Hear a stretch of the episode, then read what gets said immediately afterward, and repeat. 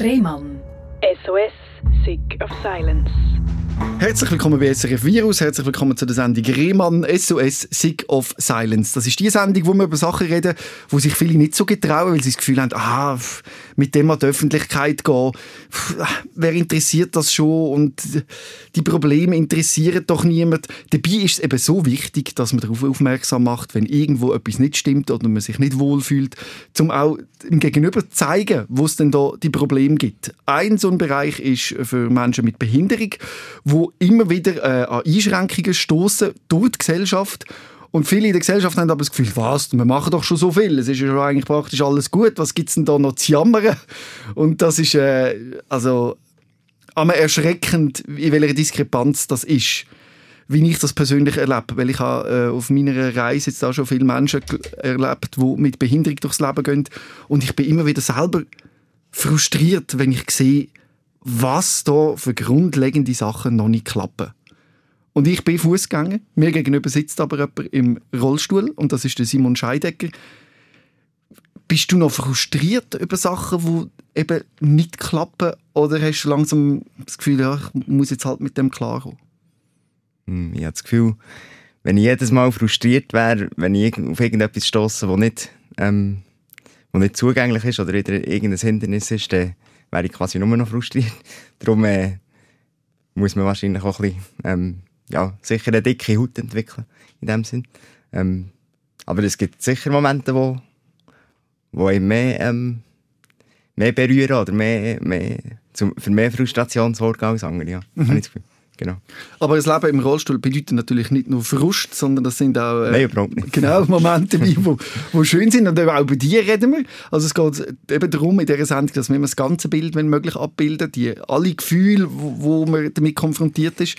Und du bist ja eigentlich mit dieser äh, Körperbehinderung geboren, oder? Genau. Wie ist das passiert?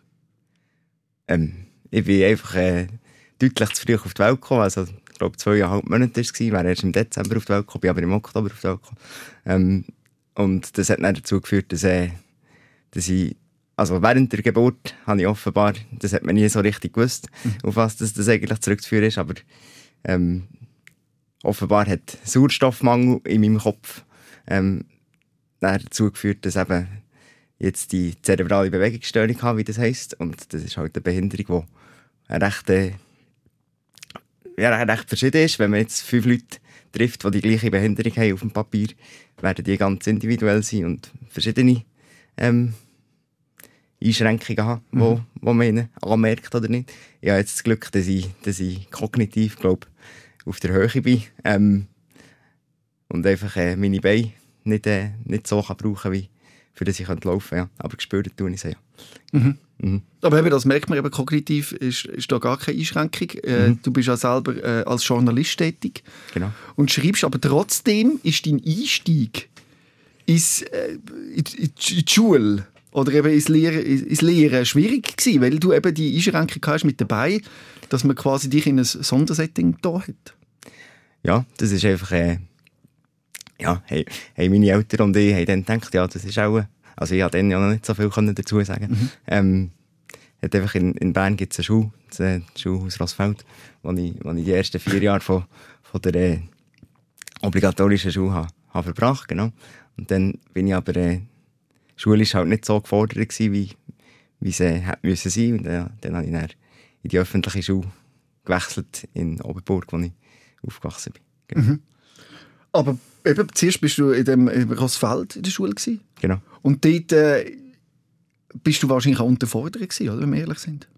Ja, ja, eben schon. Ähm, ich, ich weiss jetzt noch gut, dass ich zum Beispiel, wir haben, das war alles immer individuell vom, vom Unterricht her. Und, äh, also, die hatten einen individuellen Stundenplan gehabt. Ich dann, zum Beispiel in, in Mathematik bin ich dann schon im, nächsten Zahlenbuch gewesen, hat es dann noch gegeben. Und während dem andere noch im, im dem vom vorderen Jahr war. Mhm. Also, das war so ein Moment, gewesen, wo ich dann auch gemerkt habe, ah, ich bin, bin da ein bisschen, ein bisschen weiter wahrscheinlich. Und eben dann haben dann die Lehrerinnen ähm, Frau Wider und Frau Grob geheissen, falls es die noch gibt. Liebe Grüße an euch. ähm, ja, dass ich dann gewechselt habe ja. in, die, in die normale Schule. Natürlich bin ich dann als, als kleiner Gil, eben vierte Klasse, bin ich dann natürlich traurig gewesen, weil ich dachte, ja, da sind jetzt meine Freunde da. Aber jeder, jeder Schritt, den ich genommen habe in meinem Leben, ist eigentlich dann immer, ist dann immer gut rausgekommen. Auch, auch wenn ich, wenn ich zu einem Zeitpunkt irgendwie skeptisch war oder traurig war, ähm, bin ich sehr froh um jeden, jeden quasi Karriereschritt oder Lebensschritt, den ich genommen habe. Mhm. So. Aber der Schritt eben in die, wenn man so will, normale Schule, Mhm. ist nicht äh, selbstverständlich gewesen. Und es hat auch Hindernisse gegeben, die müssen überwunden werden Wir mussten einen Lift bauen, genau. Ähm, aber das ist... Auch da kann ich nicht äh, Details erzählen, weil ich nicht, weil ich nicht bin involviert war an sich. Ich habe einfach gewusst, jetzt wegen mir, oder ich war der Auslöser dafür, dass es in diesem Schulhaus jetzt den Lift gibt, der jetzt immer noch da ist. Und äh, ja, das ist leider nicht jeder Schule so gewesen, wo ich, bin, wo Mhm. ich war. Genau. Und sind nach dir auch noch andere Menschen mit Rollstuhl an die Schule? das weiß ich nicht. Ja. Aber die Möglichkeit dazu würde es einmal geben. Genau. Und das ist wichtig, oder? Wieso Genau. werden Menschen mit äh, Einschränkung oder mit Behinderung so wenig integriert ins normale Schulsystem? Also ich habe in meiner ganzen Schulkarriere nie jemanden gesehen in meiner Klasse, wo irgendeine körperliche Behinderung hatte. Mhm. Ähm, ich habe das Gefühl, ähm, ja, Berührungsängste spielen da schon eine grosse Rolle. Und ähm, auch, auch wenn jetzt einem quasi, eben, mir sieht man ja die Behinderung an, insofern, dass ich, dass ich im Rollstuhl vor den Leuten hocke. Und es ist dann ein kleiner Schritt dazu, dass man dann denkt, aha, ähm, da ist einem wahrscheinlich auch eben kognitiv irgendwie Unterlegen. unterlegen, genau. Und ja, aufgrund von so- solchen Vorurteilen ähm, ist sicher bei vielen Menschen so das Wort Inklusion noch nicht so auf dem, auf dem Radar. Und äh, ja, jetzt, ich, ich bin nicht so oder gar nicht Fan von so Sondersettings, weil ich, weil ich weiss, ich habe es selber erlebt mit, mit den Schulkollegen, die ich jetzt habe und die immer noch meine Freunde sind. Ähm, das hat ihnen und mir nur geholfen, dass wir die Schulzeit zusammen verbracht haben. Und es bringt nichts, wenn man Menschen mit Behinderung in ein separates Setting bringt. Und das ist nur, ähm, ja, nur eine Alibi-Lösung in dem Sinn. Oder, oder ja, man hat es halt lange so gemacht oder so. Es wird ja nicht immer so gemacht. Ich kenne noch andere, die dann in die öffentliche Schule gewechselt haben.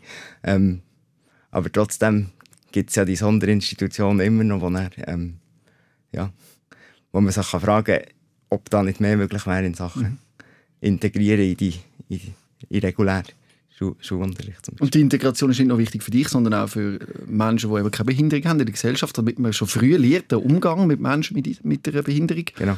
wo man ja viel zu wenig Berührungskontakt haben. Und Mhm. das müsste man eigentlich schon von früh auf, idealerweise schon im Kindergarten, können lernen und schon früh in Berührung kommen, damit eben die Vorurteile gar nicht erst entstehen.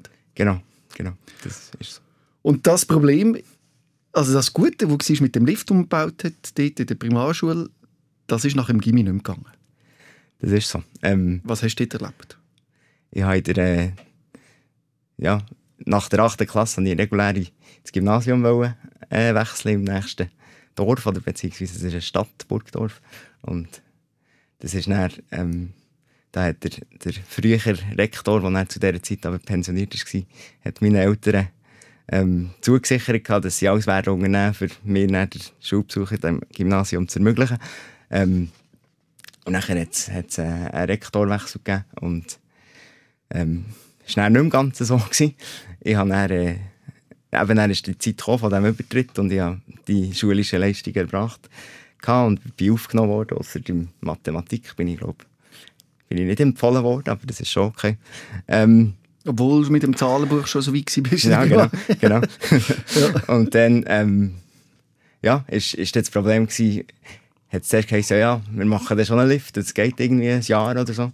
Und ich soll doch auf Langenthal zum Beispiel gehen, ein, gehen ein, äh, das neunte Schuljahr machen und dann sind, sind wir ready und dann ist das ganze, ganze Gestürm gekommen von wegen, aha, das Haus ist im Fall denkmalgeschützt und wenn, wenn wir jetzt da einen Lift bauen würden, vier ähm, vier äh, Schulzimmer verloren gehen. Und das war immer das Argument. Gewesen. Wir haben eh schon zu wenig Platz und zu viele Schüler und wie auch immer. Und äh, so haben sie dann können sagen, ja, sorry, du kannst jetzt gleich nicht kommen. Und dann hatte ich, hatte ich äh, das Glück, gehabt, dass ich, dass ich ähm, ja, so relativ auf letzten Drücker, glaube ich, irgendwie drei Wochen bevor dann die Schule hat angefangen habe, ich dann in Hofwil in Münchenbuchsee noch einen Platz gefunden und bin dann dort vier Jahre in die Schule gegangen. Aber natürlich auch wieder weg von, von, vom einigermaßen gewohnten Umfeld und den Freunden, die ich dann hatte, vom, die von der Säckung immer gewechselt haben auf Burgdorf. Genau. Aber auch da bin ich dann schlussendlich froh gewesen, habe viele coole Leute lernen kennen ähm, und hatte eine gute Zeit gehabt. Ähm, genau. Aber in der Schule in Burgdorf gibt es bis heute keinen Lift. Das ist so. Das Ja. ist tatsächlich so. Und ja, das ist jetzt 16 Jahre her. Ähm, aber jetzt ist natürlich wahrscheinlich, äh, ja, ist jetzt wieder niemand, der wo, wo im Rollstuhl äh, die Schule absucht und dann denkt, ah nein, es ist wieder kein Problem. Und wahrscheinlich, wenn dann, ich bin nur mutmaßen natürlich, ähm, würden sie wieder gleich weit sein. Und das ist natürlich schon die Frage. Dass man da, man muss immer äh, ja, auf, ihnen auf die Finger schauen und äh, ja, auf so Sachen eigentlich aufmerksam machen. Aber ja, solange das der gesellschaftliche Druck nicht groß genug ist, dass jetzt das nicht gut ist, dass einer wegen der Be Behinderung nicht in die Schule kann, ähm, ja, wird sich auch nicht viel ändern. Aber hast du das Gefühl, es wird tendenziell besser? Nein, ähm, nein, ich denke es nicht. Also, immer dann, wenn ich, wenn ich, wenn ich mit irgendwelchen Leuten habe Kontakt habe, die vorher eben noch irgendwie keine Berührungspunkte hatten mit Menschen mit irgendwelchen Behinderungen, merke ich dann schnell, dass, ich, äh, dass das, irgendwann, dass das dann erstens ganz normal ist und zweitens dann die Berührungsängste eben schon in kurzer Zeit we weggehen. Also ich habe das Gefühl, leider ist irgendwie einer der effektivsten Wege, für da etwas zu verändern, immer wenn man, wenn man Kontakt hat mit, mit Leuten wirklich gerade. Aber, aber ich kann ja nicht mit allen Menschen auf dieser Welt ein Gespräch führen. Oder Aber irgendwie- darum machen wir den Podcast. Genau, den hören genau. jetzt etwa 50'000 Menschen. Das heisst, äh, man kommt in Berührung mit dir. Genau. Und man, man hört auch, was ist so ein Vorurteil, das du willst aus der Welt schaffen willst, wo du jetzt gerade kannst nutzen du willst Menschen sagen, die keinen Kontakt haben mit Menschen mit, mit einer Behinderung. Ähm, es ist vielleicht nicht ganz die, die, der beste Weg für, für ein Gespräch anzufangen, ist nicht unbedingt, wenn man einen fragt, äh, du, was ist dir passiert? So, weil das dann, äh, ja, das suggeriert nachher, dass irgendjemandem etwas Schlimmes passiert ist, was jetzt bei mir ja nicht so ist. Das wäre das Gleiche, wenn man mich würde als erstes ansprechen Wieso hast du so eine grosse Nase? Genau, es ist einfach so, ähm, bei Menschen mit Behinderung ist irgendwie die, die Schwelle immer klein, äh, gegenüber Menschen mit Behinderung ist die Schwelle kleiner, dass man, dass man persönliche Sachen fragt. Auch wenn, ähm, das habe ich gestern an einem Vortrag dürfen erzählen. Ähm, ist ein, ein Klischee, das in den Medien immer wieder kommt und immer wieder so eine gewisse Naivität äh, zeigt, ist, dass, wenn man dann fragt, ja, du, geht es überhaupt mit Sexualität mit dir? Und so. Und ich weiß nicht, wie manchmal dass du schon bist gefragt worden, wie es bei dir eigentlich so mit der Sexualität geht.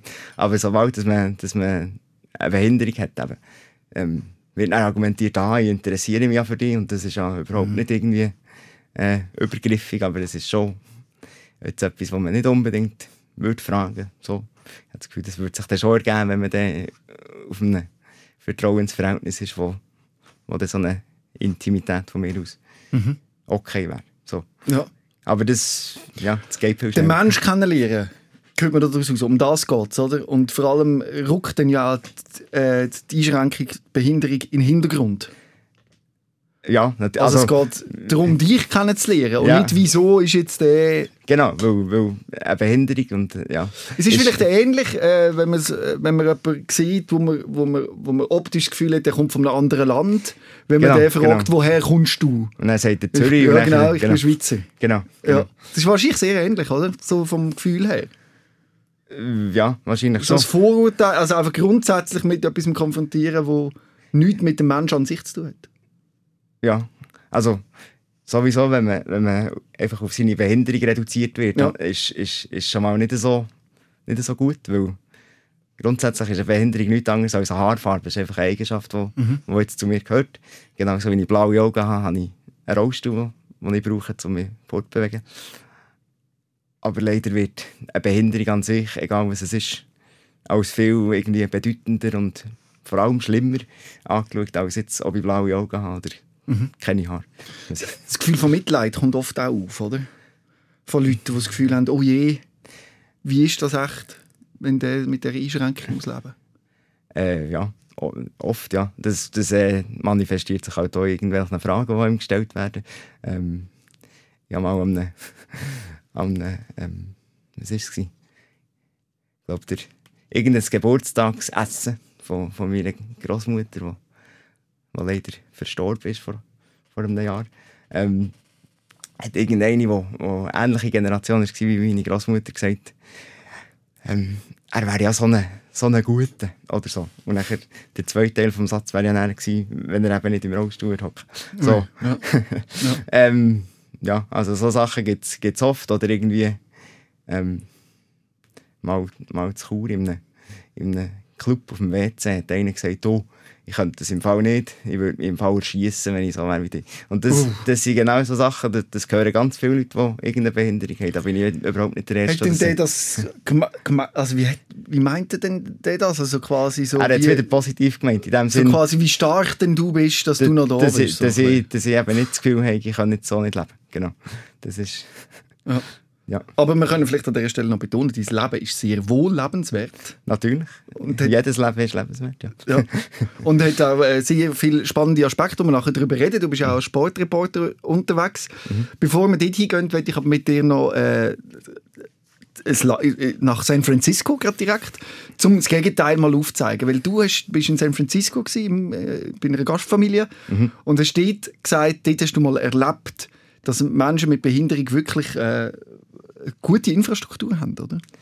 Ja, das ist, ich bin, das ist jetzt 2010 ist das gewesen. Bin ich drei Monate im, also einfach nach dem, nach dem Gimmer nachher, ähm, bin ich drei Monate in der Sprachschule gewesen, weil es ist immer mein Ziel gewesen und mein Traum, dann in die USA zu gehen. Das habe ich dann das erste Mal gemacht. Und ja, das ist, ich bin eben drei Monate alleine gewesen. Und es war wirklich eine Stadt, gewesen, wo ich mich sehr autonom bewegen konnte. Es hat die, die Metro, die es hat, BART heisst die, ist, ist, kann ich einfach brauchen. Und die Busse hat es gehabt. Und man könnte jetzt denken, ah, San Francisco ist so ein Hocker und Höckerig und überhaupt nicht gäbig. Aber es war wirklich die, die Stadt, gewesen, wo ich mich in dem Sinn so ein bisschen frei habe gefühlt, weil ich einfach machen konnte, was ich wollte. Und das ist... Wenn, ja, wenn du nicht- das mit der Schweiz vergleichst, mit der, zum Beispiel konkret bei der SBB und so, ist das, hinken die hinter drin oder was hast du dort für Gefühl? Sehr, ja, sehr. Ähm, ich bin nicht so, nicht so Fan von der SBB in dem Sinn, weil sie ja, oft äh, Züge eben nicht, nicht äh, zugänglich sind oder, äh, oder dann die Perron nicht angeglichen sind. Das ist ja auch das Problem, dass dann jetzt rein von der Zugänglichkeit her ein grosser Absatz ist, auch wenn, auch wenn vielleicht manchmal die, die Züge eben flach einzusteigen sind. Ich glaube, in Zürich ist, es- ist es ein bisschen besser mit vom HB aus auszusteigen. Ähm, aber wenn ich jetzt von, von meinen Eltern auf Bern fahre, habe ich, habe ich so, so einen Absatz. Also, wir sind im Audio, da muss ich sagen, 15 cm oder noch mehr. Ähm, genau. Und ja, es ist halt in der Theorie wäre ja, oder in der Theorie, laut dem Behindertengleichstellungsgesetz wäre ja die SBB ähm, verpflichtet darauf, äh, den, den öffentlichen Verkehr ähm, zugänglich zu machen per, ich glaube, Ende 23. Und das wird ja immer wieder verschoben und nach hinten Dinge sind, ja, ja, vor, vor 20, äh, 2032 wird es sicher nicht so sein. Also die Bedürfnis von, dass alle ihre, ihren Service können brauchen können, ist überhaupt nicht vorhanden. Und das ist ja schon recht viele Diskussionen mit irgendwelchen Kondukteuren und so. Man fühlt sich, man fühlt sich nicht, nicht wirklich willkommen. Und dann kann man sagen, gut, es gibt da den, den Anmeldeservice, wo man sich anmelden für, für, äh, ja, für in die Zug hineingeheift zu werden, wenn der nicht zugänglich ist.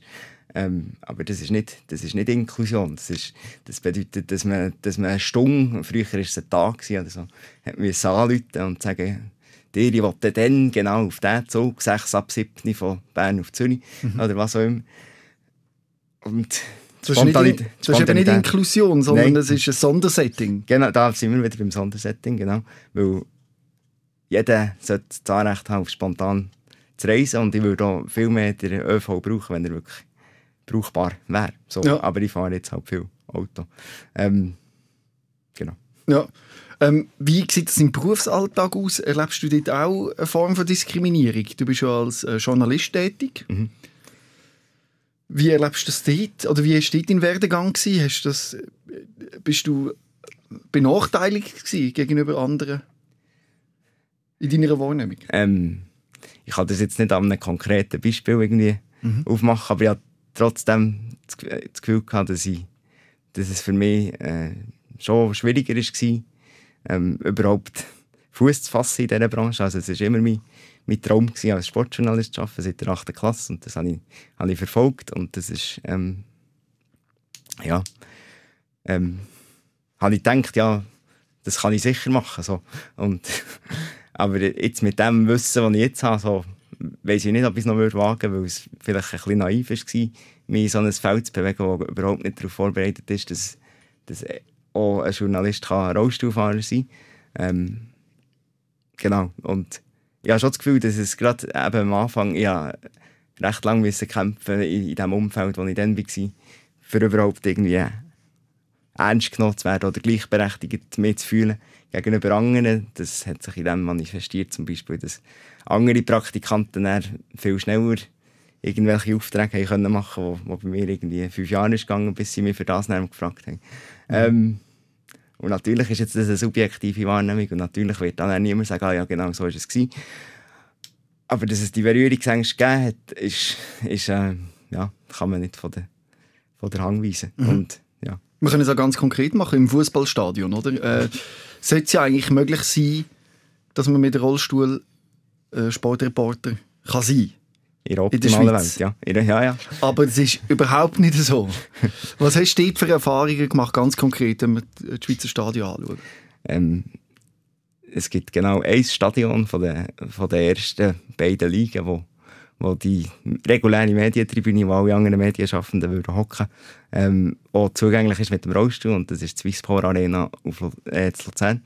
Ähm, in dem Sinn besten Dank an alle Architektinnen und Architekten, die das Stadion gebaut haben. Das kann ich dann auch nochmal schriftlich machen, aber ich kann es jetzt mal schon jäter raus sagen hier. Ähm, Genau. Und sonst ist, ist es halt wirklich so, dass, dass äh, immer bei den Tribünen meistens äh, ein Stegen auf oder runter geht, wo ich dann nicht dazu komme, weil halt eben ähm, offensichtlich nicht damit gerechnet wird, dass man kann Rollstuhlfahrer sein und Journalist. So, und ja, Aber es gibt auch dort positive Beispiele, oder? In einem Stadion, wo man dir relativ schnell die Möglichkeit gegeben hat, dann doch können, ja. deine ähm, Arbeit zu machen, oder? Genau, da äh, kann ich der, der FC Basel kann ich da positiv erwähnen. Ich war im Conference League Spiel gewesen gegen Marseille und äh, habe mich dort regulär angemeldet mit dem Formular, das ich habe. Und habe, habe dort dann geschrieben, ja, ich sei Rollstuhlfahrer und wäre froh, wenn ich einen Tisch hätte, weil ich gehe mal davon aus, dass die reguläre Tribüne eben nicht zugänglich ist. Und dann hat mir der, der Medienchef, ich glaube, einen Tag später oder so angerufen und gesagt, du, er sei sehr äh, irritiert, so, aber nicht, dass ich jetzt das machen will, was auch schon Reaktionen waren, sondern dass in 20 Jahren vom Joggeli noch nie jemand im Rollstuhl hat, arbeiten daher. Und nachher haben sie innerhalb von diesen zwei Tagen, was es dann noch gegeben hat, einen provisorischen Tisch hergetan, fix installiert bei den Sitzen und äh, ja, haben wir dann auch versichert und das ist sicher so, dass da, ich glaube, drei quasi drei Plätze jetzt fix da sind für Menschen, die mit dem Rollstuhl wollen, Journalist sein. Ähm, Und das, ja, das freut mich natürlich und ich würde mir, würd mir äh, wünschen, dass alle so würden reagieren und nicht irgendwie ja, quasi mehr als Problem würden darstellen, sondern würden ähm, ja, damit klarkommen, dass nicht äh, ja, dass die Infrastruktur und vor allem auch das Denken der Leute in dem Sinne auch wieder das Problem ist, wenn sie dann denken, ah, das ist jetzt mühsam, dass du da bist, weil es gibt einen Zusatzaufwand und so. Wenn man, wenn man mich dann als, als, äh, als Belastung framet, so, das ist, macht man sich sehr einfach ähm, und lässt eben ganz klar außer Acht, dass da primär die Gesellschaft in der Verantwortung wäre. Genau. Und wir müssen uns zusammen bewegen, oder? Wir können nicht einfach genau. ja, und aufeinander, aufeinander schauen. Und das, das ist jetzt das Lob an FC Basel und ausgerechnet, du bist eigentlich IB-Fan, oder? Ich gehe seit, äh, seit die elf, äh, mit elf habe ich mein erstes IB-Match geschaut, genau. Es ist jetzt ein bisschen gemein von mir, das hast du jetzt wahrscheinlich hier im Radio nicht wollen sagen, aber wir müssen auch, wenn wir loben, können wir auch ein bisschen Kritik üben.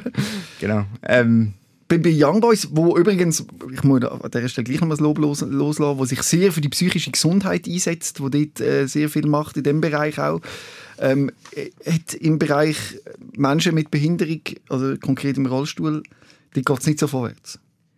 Ähm, also dein persönliche Erlebnis? Ja, nein, es ist, ähm, ähm, das ist eines der ersten Stadien, wo ich überhaupt äh, als Journalist tätig war, weil ich halt auch ein persönliches Interesse für IB schon immer hatte. Da war das für mich eigentlich äh, sehr schön, gewesen, wenn ich dann quasi auch, auch mal können, können als äh, Journalist tätig sein Das ist, glaube ich, noch mit dem mittlerweile nicht mehr existenten Tink.ch Jugendmagazin Ähm, ja, ich, ich habe das, glaube ich, schon immer gesagt. Ja, eben, ähnliche Anfrage, wie ich bei Basua gesagt ja, dir kann ich besser gut einen Tisch mit Strom und so haben. Einfach ganz normal die die äh, Bedürfnisse, die man halt so hat, wenn man mit einem Laptop an ein Shootmatch geht. Ähm, ja, und dort ist dann immer äh, das Argument gekommen, das ist eben gar keins. Aus Feuerwehr- und polizeilichen Gründen gehen das nicht. Und, äh, aber dort hinter dieser Medientribüne sind etwa 15 Meter Platz oder so. Ähm, und da, da hast du dann halt wieder gesehen, ja, ihnen sind irgendwelche Paragraphen sind, sind wichtiger als eben wieder Inklusion, dass jeder seinen Job machen kann. Und es wird dann einfach angenommen, ähm, ja, dass das einfach, das ist halt mein Problem, dass ich auf dem, auf dem Schoss muss arbeiten muss. Ist, ja, ja, oft jetzt schon in Mankdorf geschafft.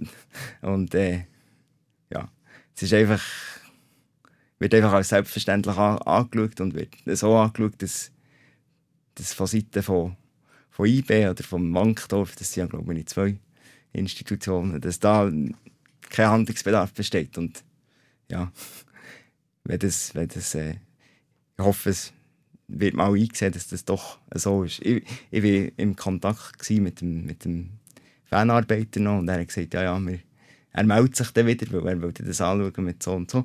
Aber es, ja. Wie viele Jahre wartest du jetzt schon auf den Tisch mit Strom? im Banktor? das erste Mal, als ich das gemacht habe und das gefragt habe, ist etwa, ist etwa wirklich unübertrieben zehn Jahre her. Und dann habe ich halt, muss ich auch sagen, ich habe nicht jedes Mal gefragt, ich will nicht jedes Mal die gleiche Diskussion haben.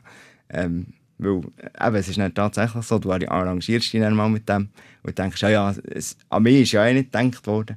Darum äh, ja, arrangiere ich mich jetzt, weil ich wollte schlussendlich einfach meinen Job machen mhm. und kann mich dann nicht immer äh, noch mit diesen, diesen Problemen belasten, weil ich habe ja trotzdem einen gewissen Zeitdruck habe und muss mich mit der Materie beschäftigen und nicht mit irgendwelchen äh, Zugänglich Zugänglichkeitsproblemen. Aber jetzt zum Beispiel im Cornaredo in Lugano habe ich einfach auf der Tartlanbahn geschafft, weil ich von der Tribüne aus mit dem blöden Gitter, was dort hat, hätte ich gar nicht gesehen, was auf dem Bett passiert. Mhm. Ähm, und das ist dann, dann habe ich dann mit einer mit einer Steckdose, die eine Kabelrolle war, habe ich dann meinen Laptop eingesteckt, weil ich dann nicht einen guten Akku hatte.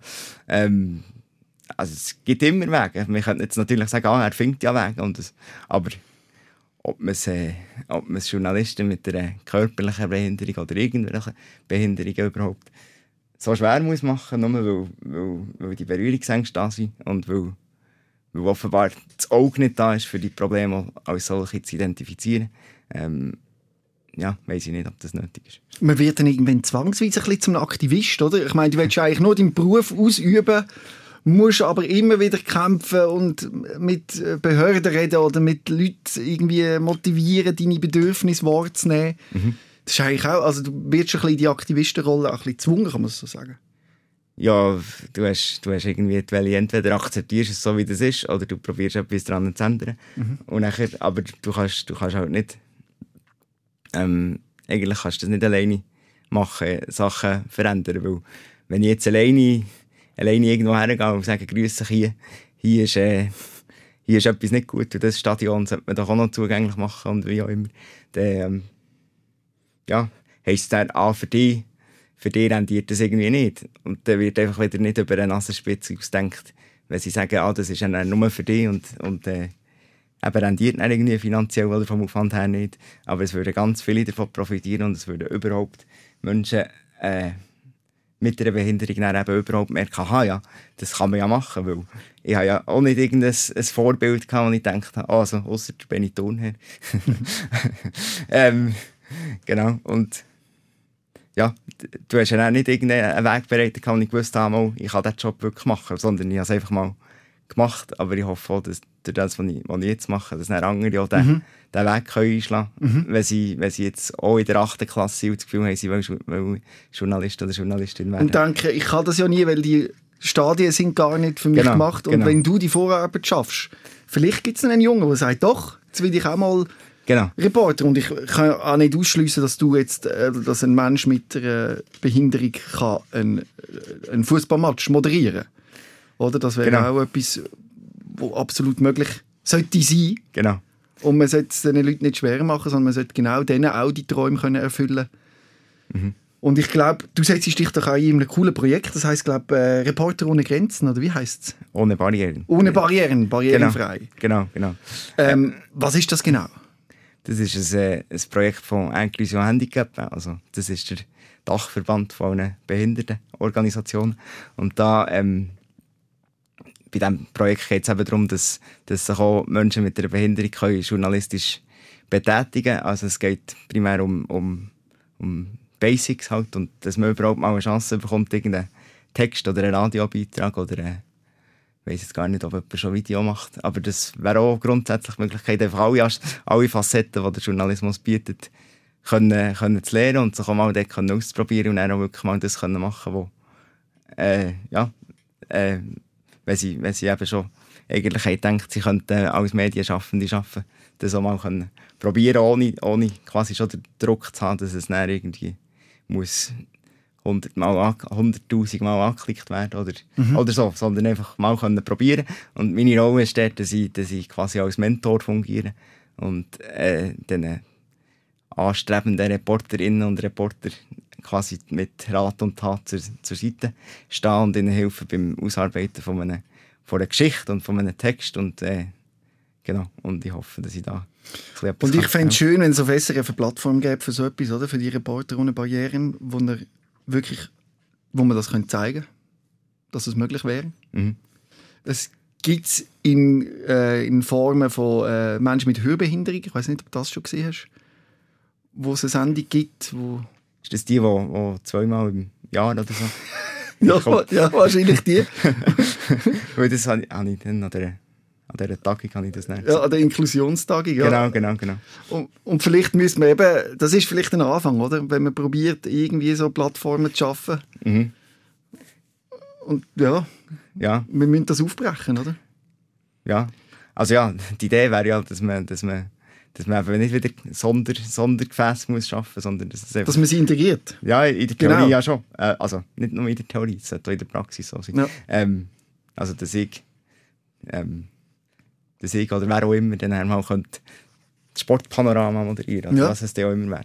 Weil, weil weißt, wenn wir an diesem Punkt wären, wäre es eine inklusive Gesellschaft. Und wenn dann auch wieder so Sondersettings geschaffen werden, wie, aha, wir machen jetzt eine Sendung über Paralympics, da tun wir doch den Jan Graf herstellen, weil er eine Behinderung hat. Das ist kontraproduktiv.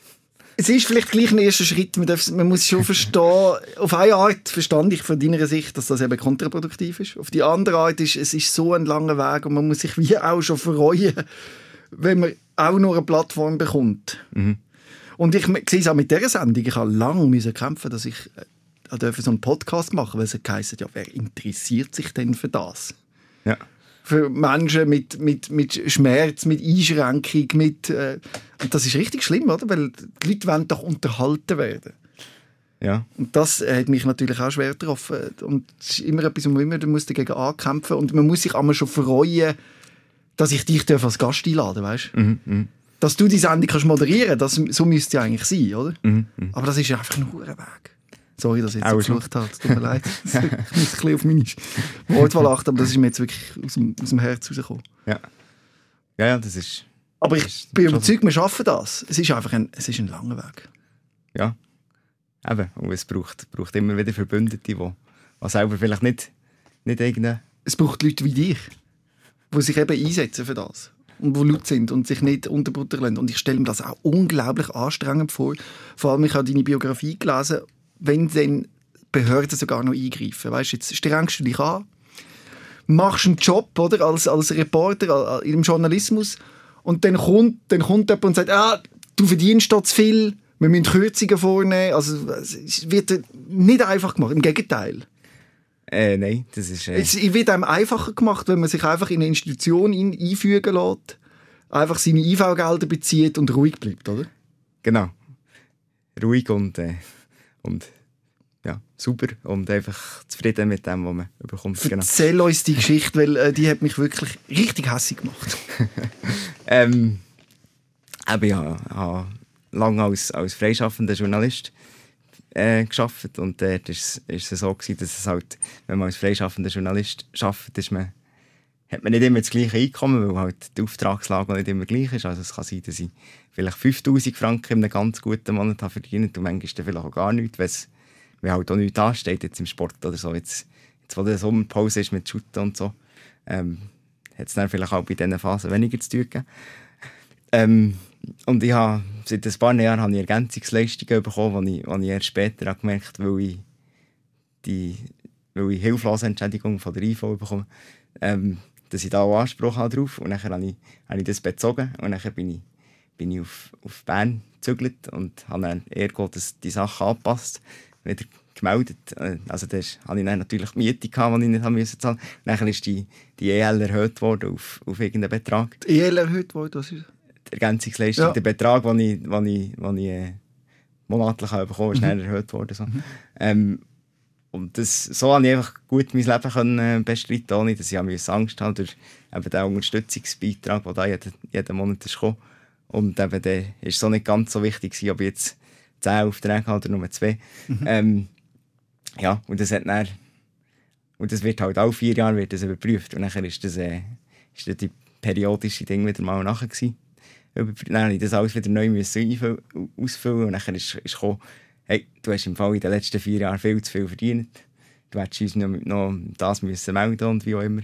Aber der Punkt ist ja, dass ich das eben gar nicht wirklich können sehen oder können abschätzen Wie viel ähm, du verdienen wirst? Weil das, weil, das immer, weil das immer geschwankt hat. Und das habe ich dann, das, die haben mir eine Rückforderung gestellt in einem recht hohen Betrag.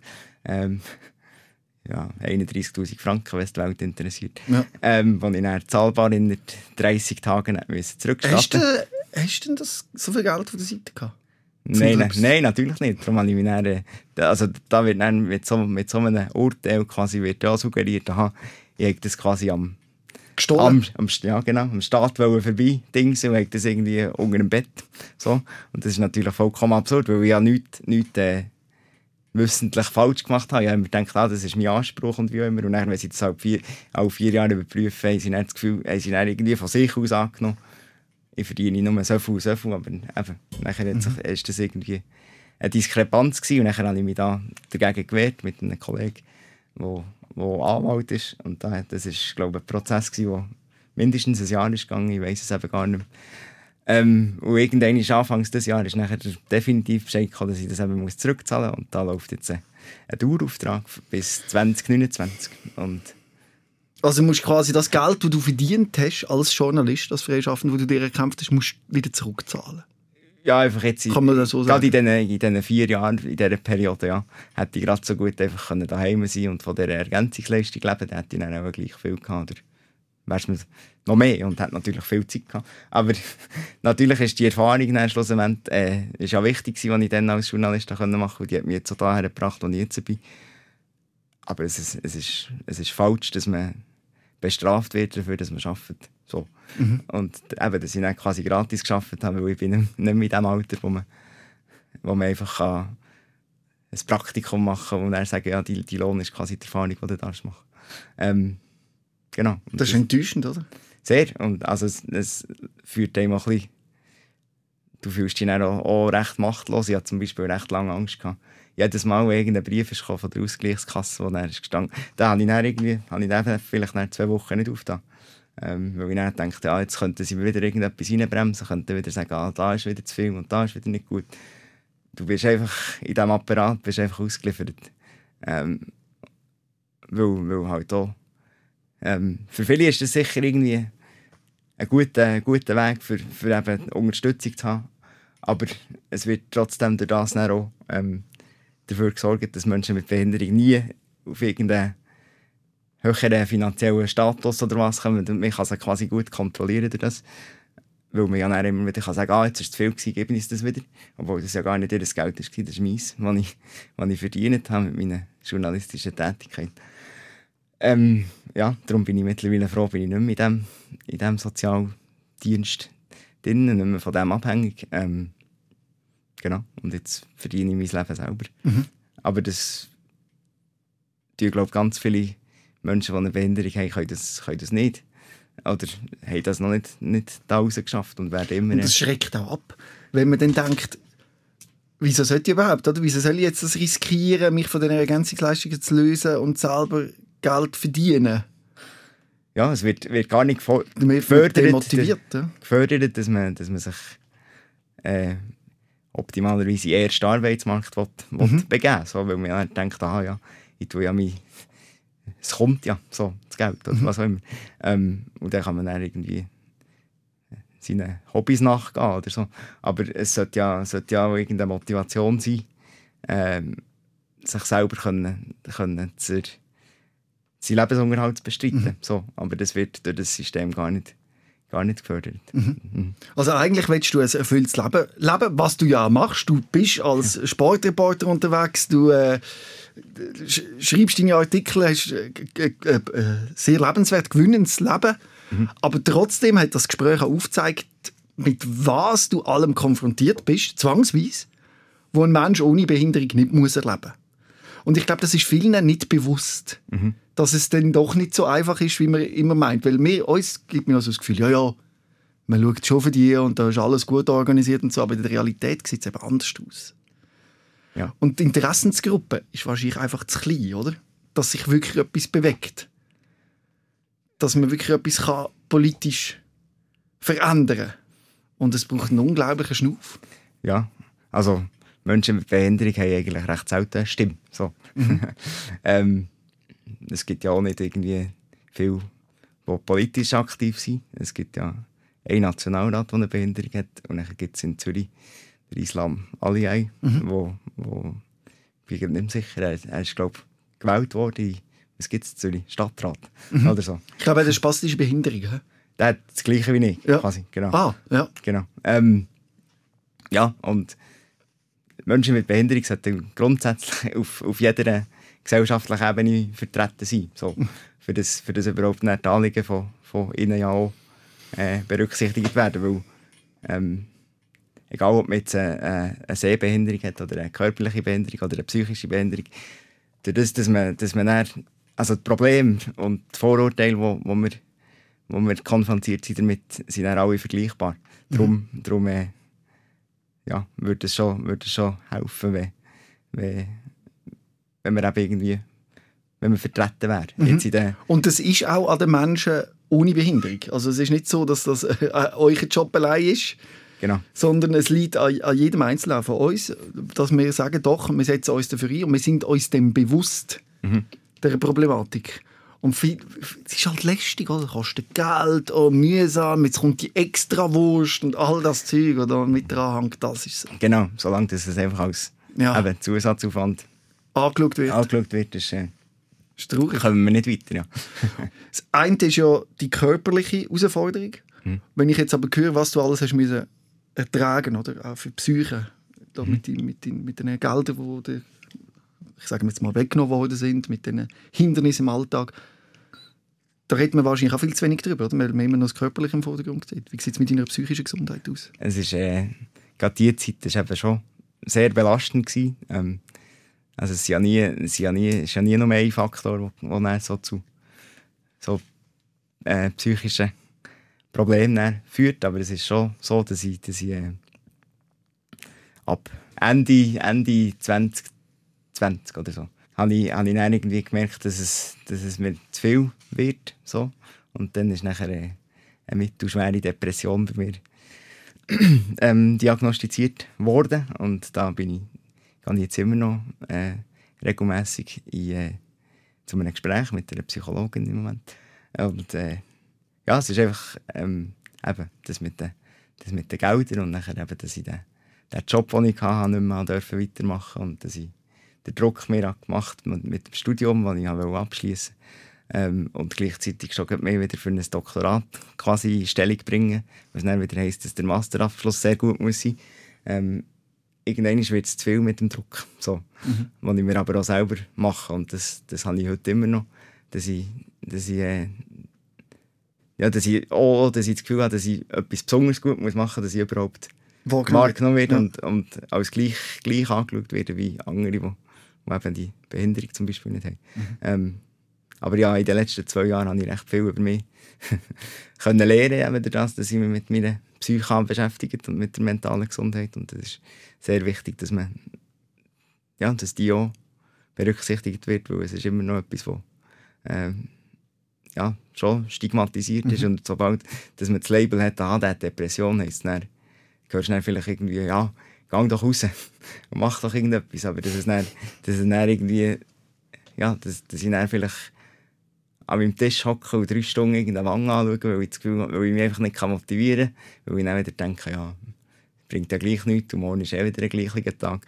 Äh, es gibt schon, schon so Momente, wo man, dann, wo man sich eben irgendwie wieder daraus raus hieven, aber das ist nicht immer gleich einfach.